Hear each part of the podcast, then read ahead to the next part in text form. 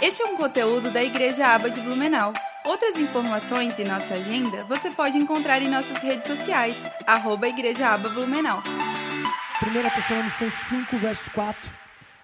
Mas vocês, irmãos, não estão em trevas, para que esse dia, presta atenção com D maiúsculo, os apanhe de surpresa como um ladrão. Porque vocês todos são filhos da luz e filhos do dia. Nós não somos da noite nem das trevas.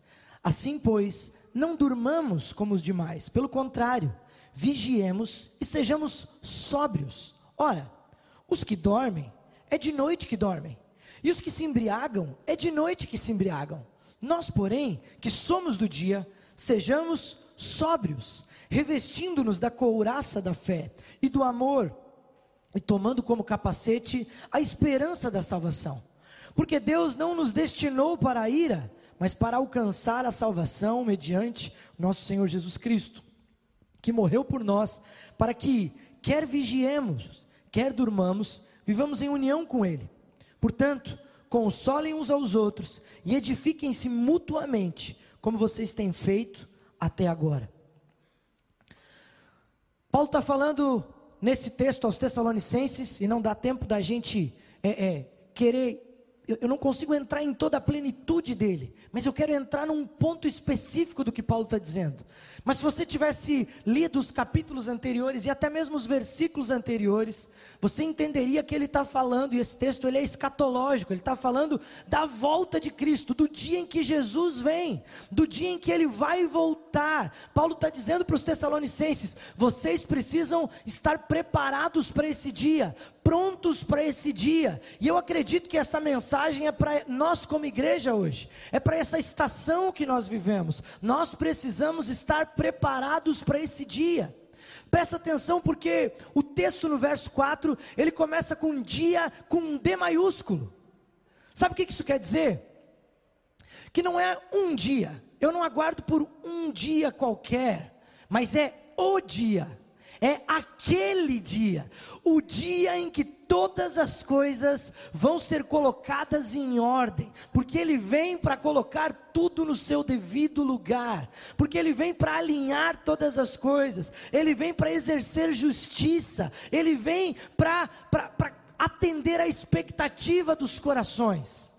Agora presta atenção, meu amado, eu preciso começar essa palavra falando com você que quer ser despertado, de que a nossa expectativa não está em nada que algum dia simplesmente possa nos trazer. Como assim, Tiago? O que, que você está falando, pastor? Presta atenção aqui. Eu não sei aonde o teu coração tem estado. Eu não sei aonde é, é o, o que tem o que tem te feito acordar de manhã com motivação para trabalhar, para correr atrás, para ir? Mas eu preciso dizer para você que tem uma expectativa que deve estar no centro do nosso coração, e é o dia do Senhor. Paulo está dizendo, meus amados, igreja, é, é, abanolicenses, se eu pudesse inventar aqui, meus amados da igreja abanolicenses, eu preciso que vocês estejam preparados, porque o grande dia do Senhor virá. Esperem por esse dia. Ele não vai pegar vocês de surpresa, como um ladrão poderia pegar alguém que está dormindo, alguém que está é, é, desacordado, mas vocês não serão pegos de surpresa, porque vocês estão esperando esse dia chegar. Agora, às vezes conversando com algumas pessoas, nas conversas, a gente começa a conhecer coisas e cada um de nós tem sonhos, cada um de nós tem desejos, cada um de nós tem expectativas. Por exemplo, eu, eu conheço algumas pessoas que elas dizem, Tiago, eu não, eu, eu não consigo é, é, dizer o tanto que eu estou esperando o dia da minha aposentadoria chegar, que eu vou parar de trabalhar, então eu vou poder descansar. Como eu aguardo por esse dia. Tiago, nós estamos pagando a nossa casa e ela vai ser quitada, e eu aguardo pelo dia em que eu vou ter a minha casa própria. E eu preciso dizer para você, meu amado, eu quero que você sim cresça, prospere, avance. Eu quero que você tenha expectativa, mas eu preciso dizer algo para você. Essas coisas não preenchem o teu coração. A casa própria vai chegar, a tua aposentadoria vai chegar, isso se ele não chegar primeiro. Mas você entende que tem um dia, um dia, que deve dominar a expectativa do nosso coração, e ela deve estar acima de qualquer expectativa, é esse dia com D maiúsculo, o dia do Senhor. O dia em que Jesus, aquele que tem os olhos como chamas de fogo, cabelos brancos como a neve, pés como de latão reluzente, carrega em sua boca uma espada e está vestido com um manto manchado de sangue porque esse dia é o dia em que ele não vem como alguém, às vezes, muitas vezes a imagem que a gente tem de um Cristo magrelo é, é colocado num crucifixo derrotado, não é esse o Cristo que nós esperamos no grande dia, mas é o Cristo glorificado, que vem para reinar, que vem para colocar as coisas no seu lugar, é o governador das nações, é o justo juiz, é o Senhor de toda a terra. Você tem um dia para esperar não fica quieto, diz eu tenho, fala esse dia eu quero esperar.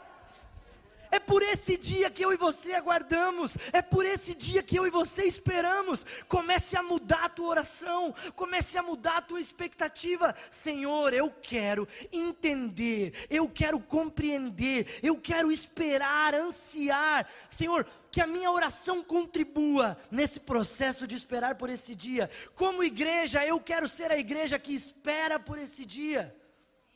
Você está entendendo aonde o Senhor quer nos levar como igreja?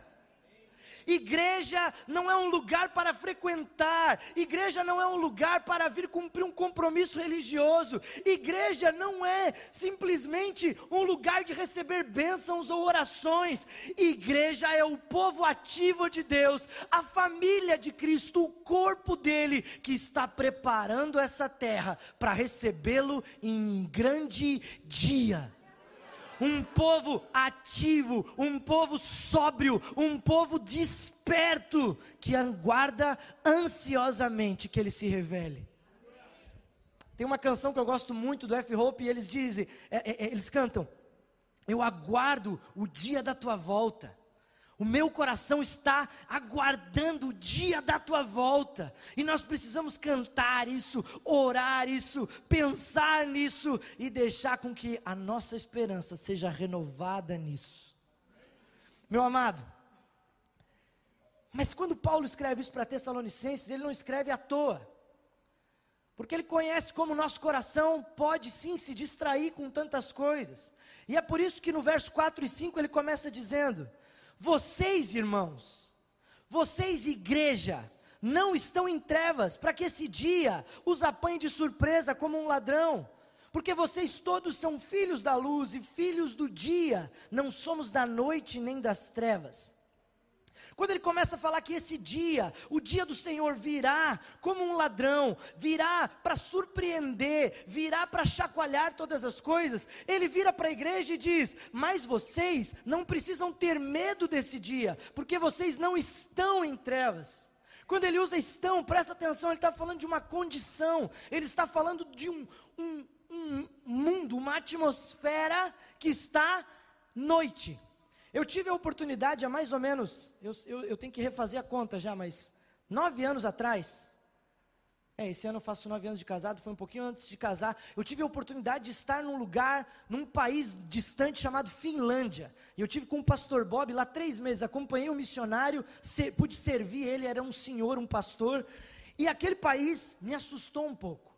Porque eu venho de, um, de uma terra, de um Brasil, onde há muito sol. Eu venho de um lugar é, onde a gente tem um litoral e a gente aproveita muito.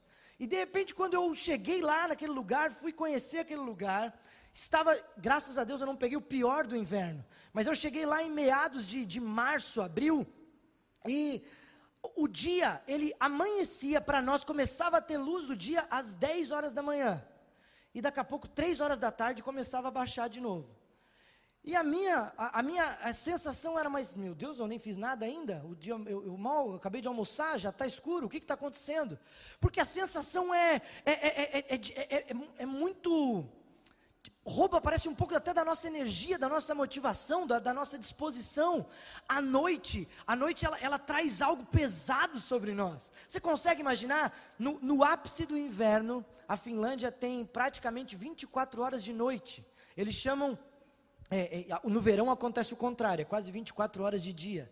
Mas eu queria que você entendesse que Paulo está dizendo: ei, aquele que ainda não encontrou o Senhor Jesus está neste lugar de noite. Eu, eu queria dar um exemplo para você que talvez ajude é, cultura pop, né? Aquele que, que gosta de cinema talvez vai entender um pouquinho mais, mas muitas vezes os filmes nos ajudam a, a, a nossa imaginação a compreender um pouco disso. Alguém já assistiu o filme do Batman? Os crentes não assistem filme, é isso aí, continua assim, muito bom. Talvez você já viu alguma série, algum filme, alguma coisa onde a, a, o clima é, é, sombrio. Gotham City é uma cidade sombria. Não há vida naquela cidade. Não, não, há, não há uma expectativa de sol. É sempre um clima sombrio. É uma cidade que vive em trevas.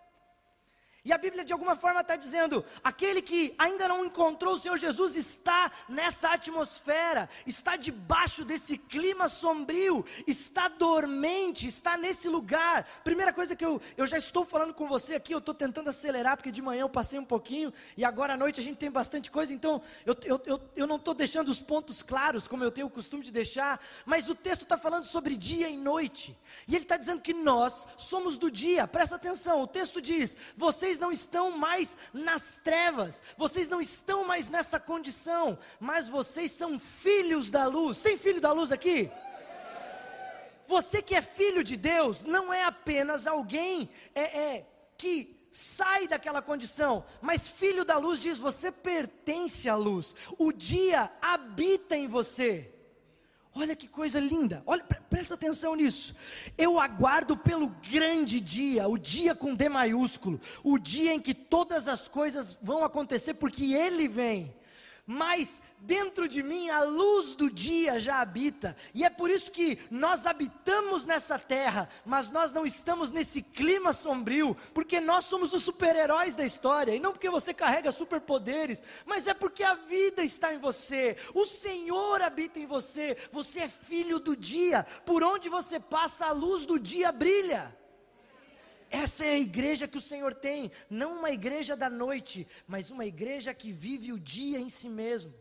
E ainda que eu esteja nesse lugar, se alguém aqui já viajou, vou dar um segundo exemplo. Falei de Gotham, mas agora eu vou falar de um exemplo para alguém que talvez já viajou, já leu sobre isso. Mas você sabe que quando você viaja de um país para o outro, na maioria das vezes há algo chamado fuso horário.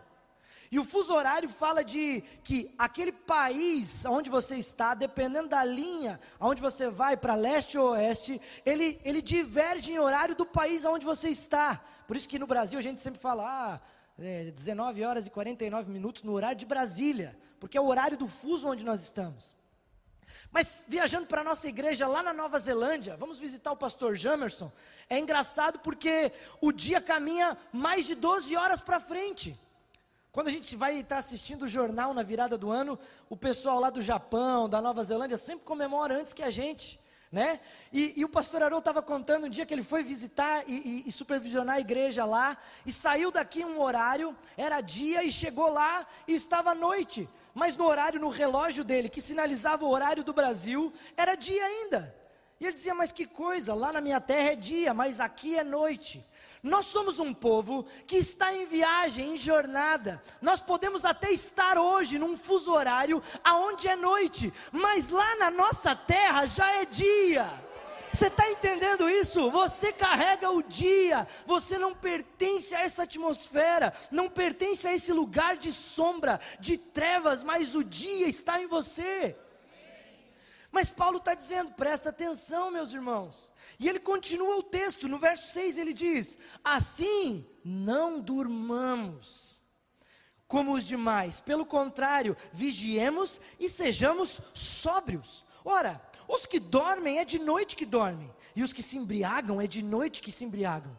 Nós, porém, que somos do dia, sejamos sóbrios, revestindo-nos da couraça da fé e do amor, e tomando como capacete a esperança da salvação. Ele fala de luz e dia, e ele fala de dormir e acordar, ele fala de sobriedade e embriaguez. Ele, começa, ele fica traçando paralelos aqui.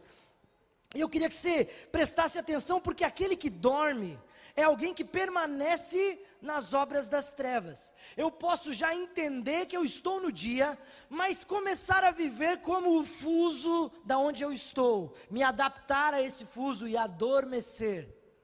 Na Bíblia a gente vai encontrar a, palavra adormecer e ela vai ter três sentidos. O primeiro sentido é o mais óbvio de todos, é a nossa necessidade biológica. Dormir é como a gente dorme à noite para uma noite de descanso, de descanso biológico, de recuperação da, das funções cerebrais, das funções do corpo. Normalmente de 6 a 8 horas, um adulto, né? É, é o que acontece. Adolescentes, 14 horas, né? Hibernam, né? Eu lembro dessa fase que passei, que eu não sei como é que tinha tanto sono, um preguiça colado na gente, né? E só que outro texto bíblico que fala a respeito disso, e é o texto que nós estamos lendo, ele fala: porém nós não estamos dormindo. E essa dormência que ele fala é de um povo que ainda não encontrou a luz do dia, um povo que ainda não tem a vida dentro de si.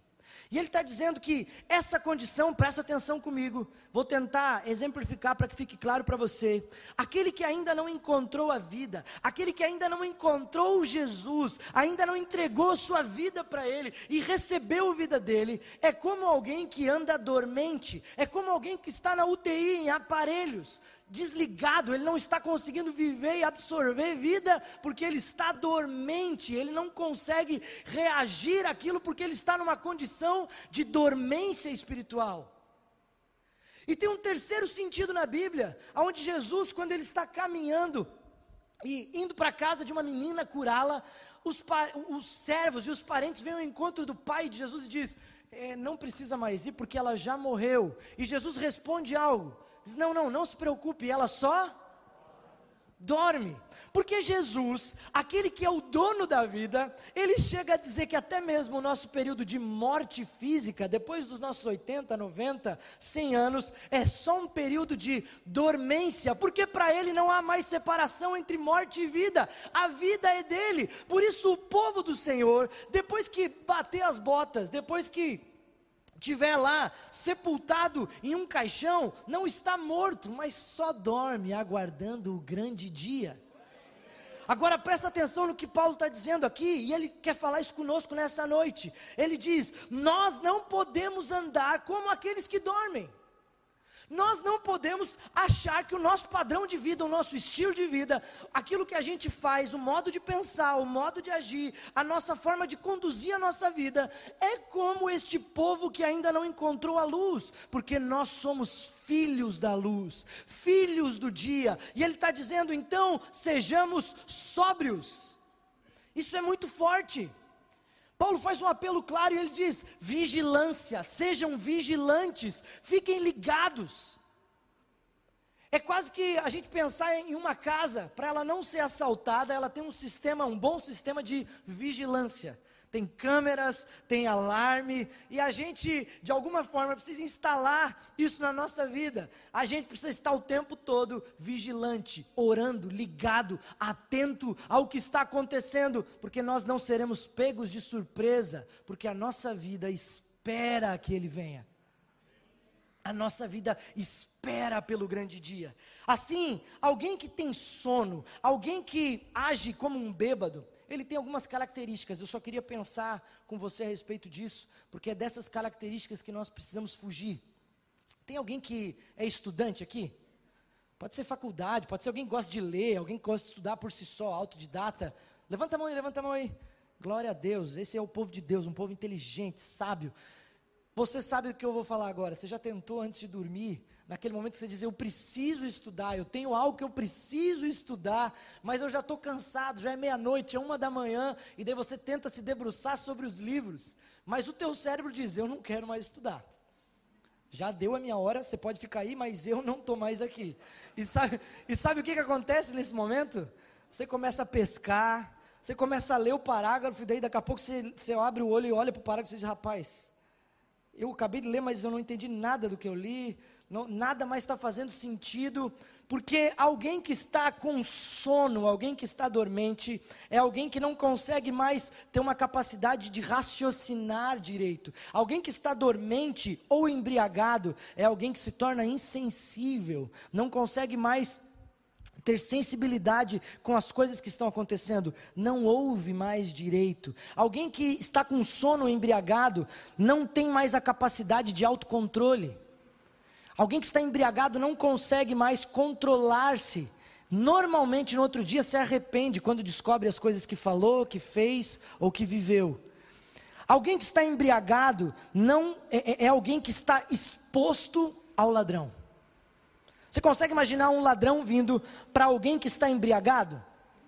E o cara leva carteira, leva relógio, leva tênis, leva tudo que puder levar, celular, porque eu não tenho mais nem capacidade de reagir àquilo. Eu não esperava porque eu adormeci, eu embriaguei. E ele diz: "O povo do Senhor, os filhos da luz, não terão essas características, porque uma das características desse povo é sobriedade, e é um povo que está sempre acordado.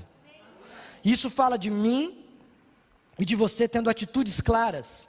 É por isso que na nossa cultura de igreja e na nossa cultura como povo de Deus, algumas características nós não abrimos mão e não saíram de moda. É por isso que o povo de Deus não para de orar. Orem e vigiem. Orem e vigiem. Orem e vigiem. É por isso que o povo de Deus não para de jejuar. Não, Tiago, isso era só lá na Bíblia, hoje não precisa mais disso. Não, jejum é uma forma de manter sobriedade, de manter a, a, nossa sensibilidade, aquilo que está acontecendo aguçada. É por isso que nós não abrimos mão de períodos de consagração, porque nós precisamos estar atentos, ligados. É como um povo num arraial de guerra. Eu não sei em que momento que eles estarão vindo, mas sempre tem alguém fazendo ronda e turno, porque a gente não pode dormir e achar que vai acordar tudo bem. Pode ser a qualquer momento. Pode ser que seja hoje, que seja agora. Eu gosto dessa música. Vem e derrama o teu espírito. Mas, Senhor, pode ser hoje também que tu vem nos buscar e vem cumprir todas as coisas. Porque o nosso coração começa a aguardar por esse dia. Começa a esperar por esse dia.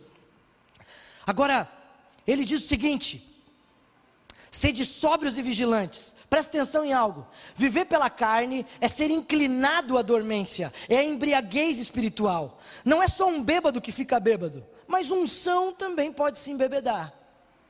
Nós temos às vezes uma tendência de olhar que dormente é só aquele que está lá, nossa, aquele que está nas drogas, aquele que está lá perdido no pecado. Mas eu não, eu sou muito acordadão. Mas é possível alguém que é são se embebedar. Normalmente os adolescentes que não ouvem o conselho do pai passam por uma primeira vez, em um momento onde os amigos levam ele. Ele não é um bêbado, mas ele toma um, uma, uma experiência bem ruim. Ele passa por algo ruim. E nós não vamos ser desses, mas nós somos aqueles atentos, porque nós vigiamos. Vai para o verso 8. Nós, porém, que somos do dia, sejamos sóbrios, revestindo-nos da couraça da fé e do amor, e tomando como capacete a esperança da salvação. Pula para o 10. Ele está falando sobre salvação e ele diz: a salvação em Cristo, que morreu por nós, para que quer vigiemos, quer durmamos, vivamos em união com Ele. E esse dormir desse verso 10, agora é o dormir no fim dos dias nessa vida. Então, quer a gente vigie em vida e ficou, ficamos esperando em vida, quer essa vida tenha acabado, batemos as botas, estamos lá esperando agora, deitadinho no, no, no caixão, ainda assim é para a glória dele que eu espero. Porque nós não somos um povo que está assim, será que vai dar certo ou será que não vai dar certo? Será que esse negócio é de verdade ou será que não é de verdade? Será que me contaram uma história? Mas nós somos o povo que espera ansiosamente. Agora presta atenção em algo. A gente vai ler o livro, está, estamos lendo já o livro Em Honra ao Espírito Santo, do Cash Luna. E uma frase desse livro me chamou a atenção, e eu já trouxe para você aqui. E ele diz assim: você não precisa cometer atos de luxúria, adultérios, prostituição, heresias para ser carnal. É suficiente permitir que a sua natureza caída assuma o controle. Tentar servir a Deus fundamentado na tua natureza humana é o que provavelmente vai gerar falhas e fraquezas.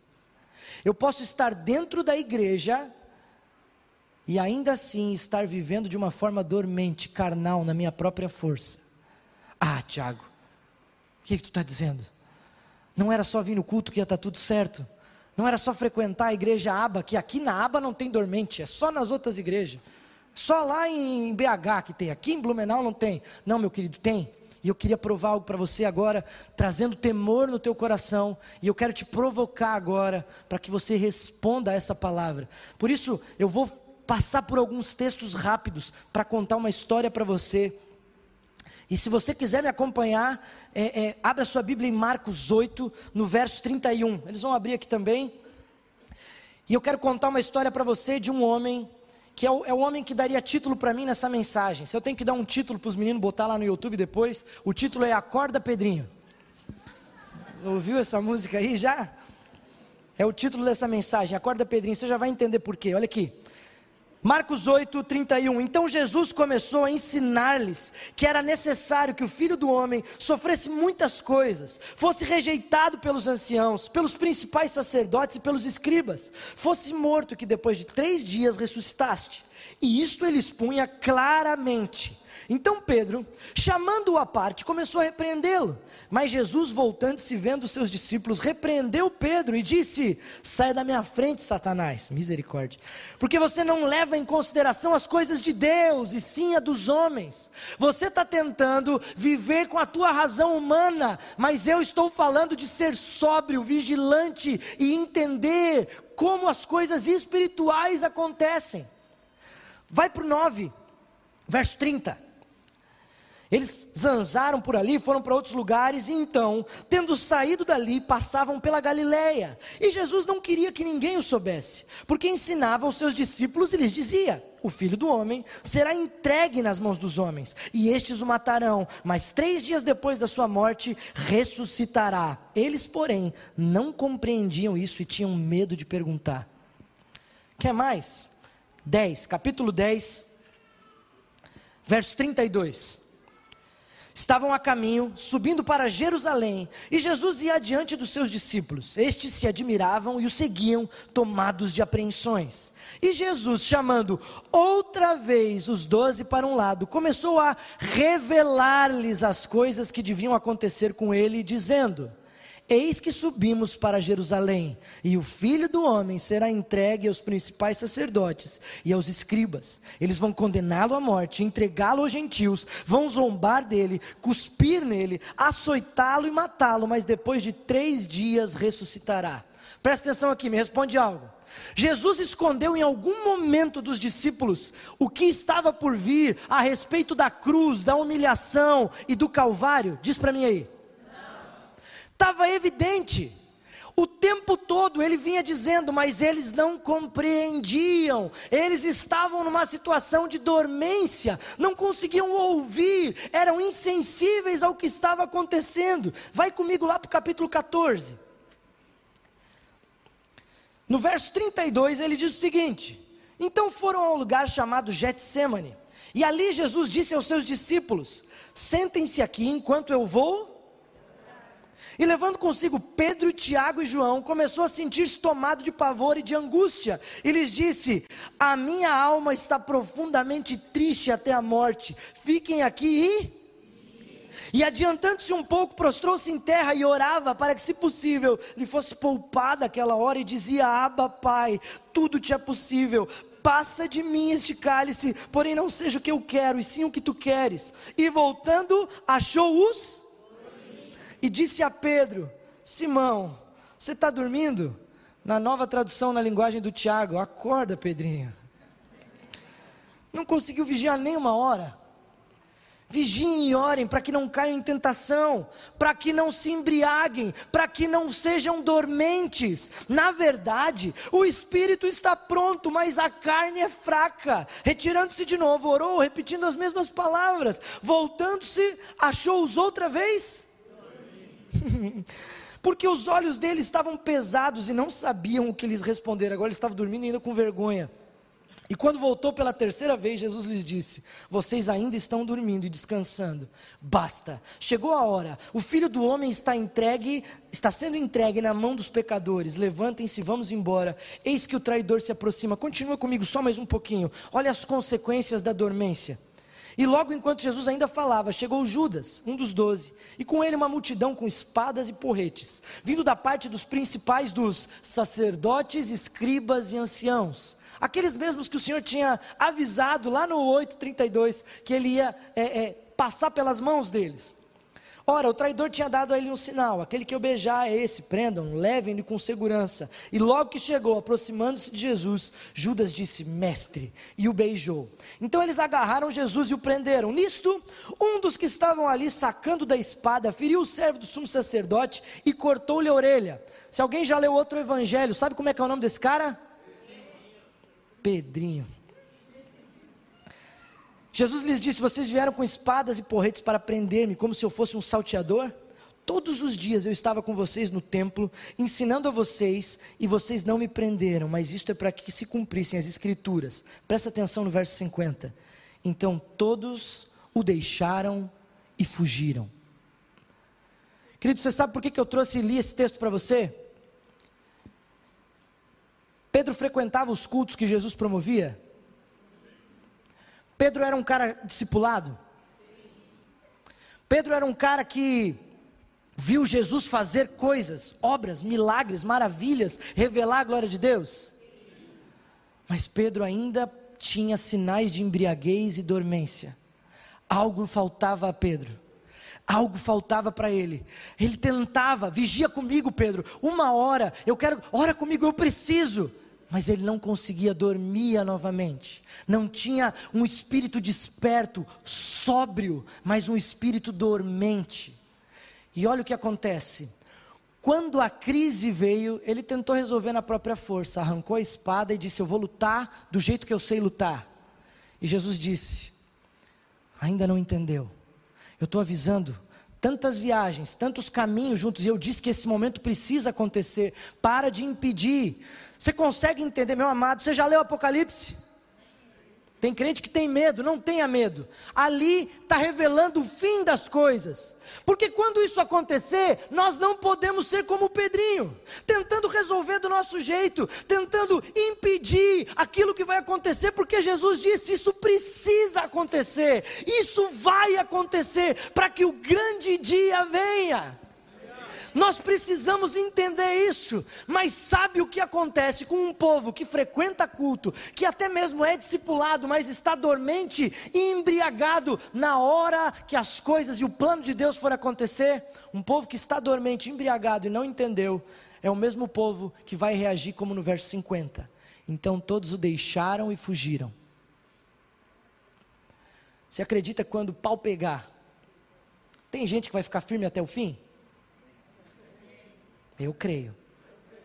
Eu creio. E eu creio que esse povo está aqui também. Amém. E é só por isso que eu volto lá no verso 11 de Tessalonicenses 5 e ele diz: Por isso consolem uns aos outros. em nossa agenda você pode encontrar em nossas redes sociais. Porque vocês não podem dormir, nem se embriagar, mas nós precisamos ser um povo desperto e sóbrio, ansiando, esperando pelo dia do Senhor. Este é um conteúdo da Igreja Aba de Blumenau e para acessar em vídeo é só procurar em nosso canal do YouTube. Outras informações e nossa agenda você pode encontrar em nossas redes sociais, arroba Igreja Aba Blumenau. Que Deus te abençoe!